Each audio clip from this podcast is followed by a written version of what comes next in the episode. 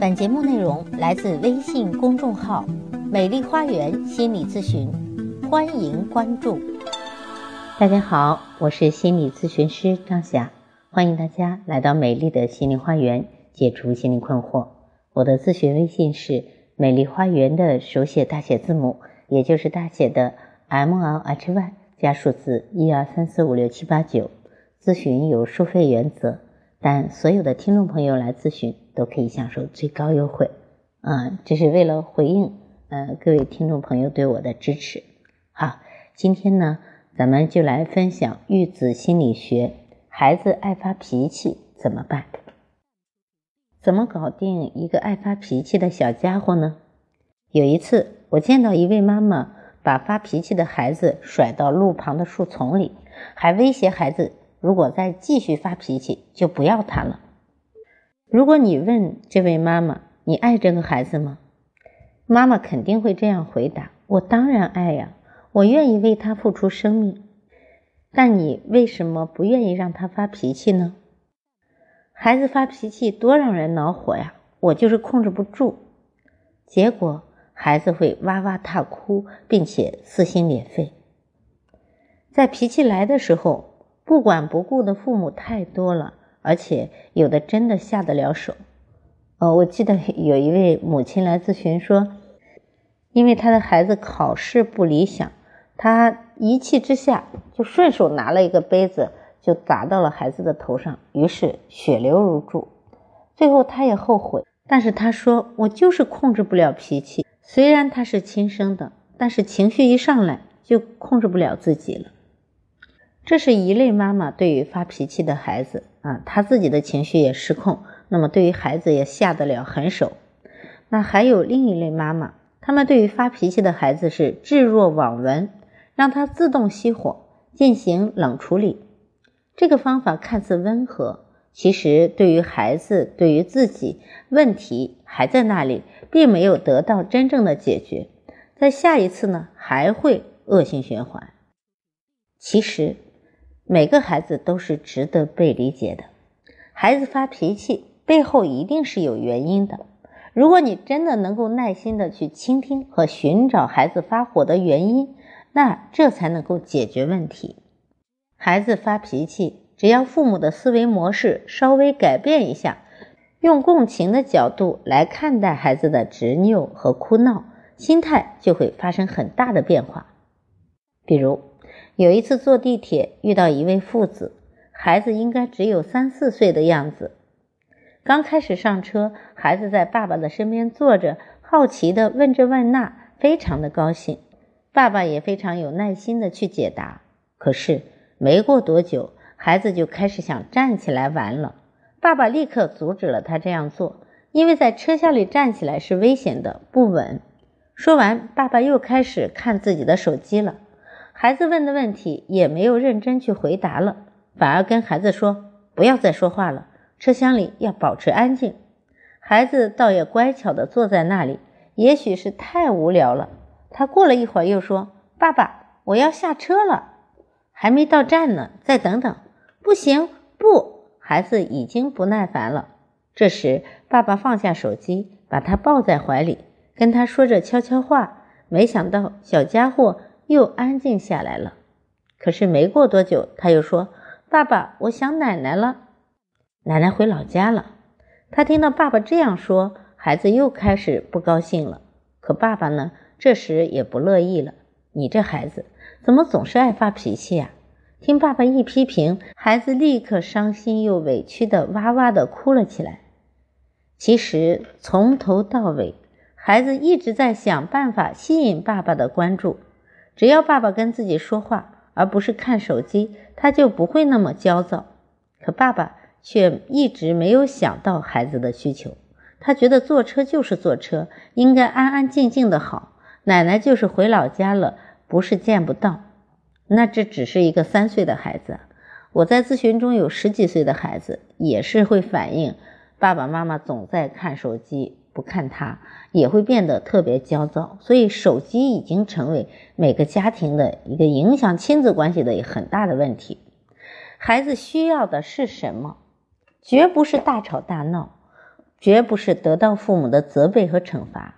他们之所以发脾气，秘密往往是在呼唤爱，呼唤关注。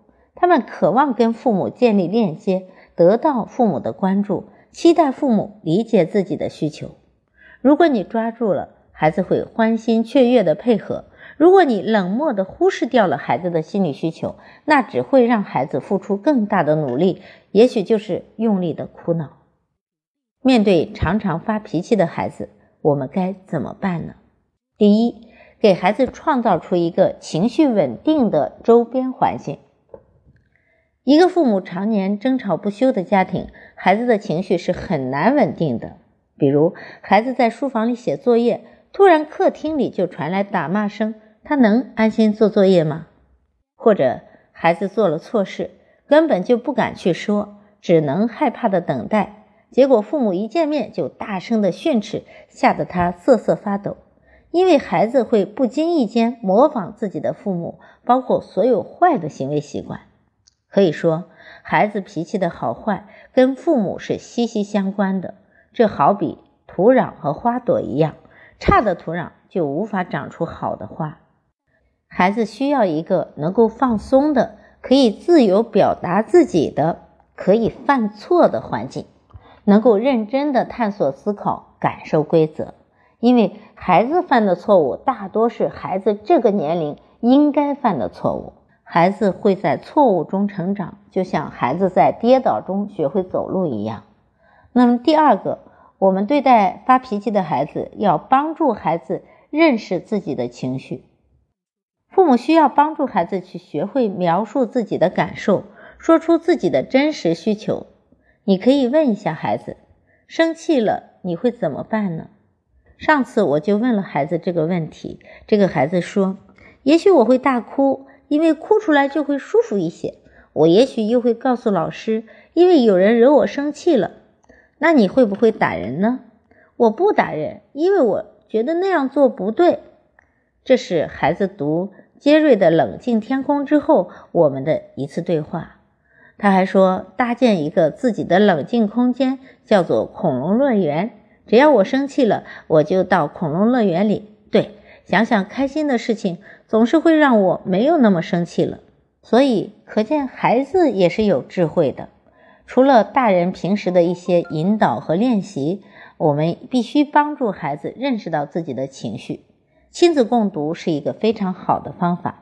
啊，借助读本可以让孩子去认识情绪和语言，而且故事呢，也往往是现实世界的缩影。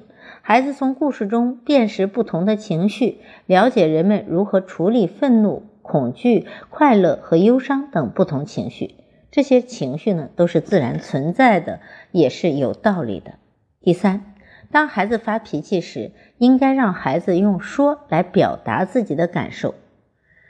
当我的孩子发脾气的时候，我总是会提醒一下他说：“说出你的感受，或者跟妈妈来说一下。”有时呢，他会闷着不说话，所以我有时候也找不到他发脾气的原因。在生气时，孩子会选择对抗，所以一般就闭嘴了。最好的是在生气之前就能够把自己的感受说出来。也许仅仅是因为，啊，我批评了他一句，他不开心了，或者是他把他喜欢的恐龙玩具放在盒子里了。因为他一直安排这只恐龙在站岗呢，所以让孩子表达情绪，我们就需要尽早的锻炼孩子的表达能力，让他们知道一些情绪的语言，比如我很生气，我有点不高兴，我现在很生气，你让我不舒服，我要发脾气了。当孩子发现语言能够帮助自己表达情绪，也会高兴的使用它来赞美人。阿姨，你真漂亮，我很喜欢这个弟弟，这感觉太好了。这样的锻炼，除了每天坚持亲子共读之外，还可以有意识的让孩子来描述一些物品和事件。就算是一岁不到的孩子，你带他出去，我们也可以指着大自然中的一切跟他解释说，比如云、树、草、房子、车子等等，他们会非常喜欢听的。而且你做什么的时候，也可以跟孩子解说你的动作，比如把你的小手抬高高，把你的小脚伸出来，摸摸你的小脸蛋，穿上这件小背心。当孩子的语言表达能力增强了，他的情绪表达就多了一个通道，而不至于用哭闹的方式去表达了。而对于大一点的孩子，他已经有了表达的能力，但他们往往不太愿意说出来。这关键就看看家庭的环境是不是允许他们表达，是不是对于他们的情绪能够接纳，这是值得父母反思的。其实，爱发脾气的孩子是在呼唤爱，他更需要爱。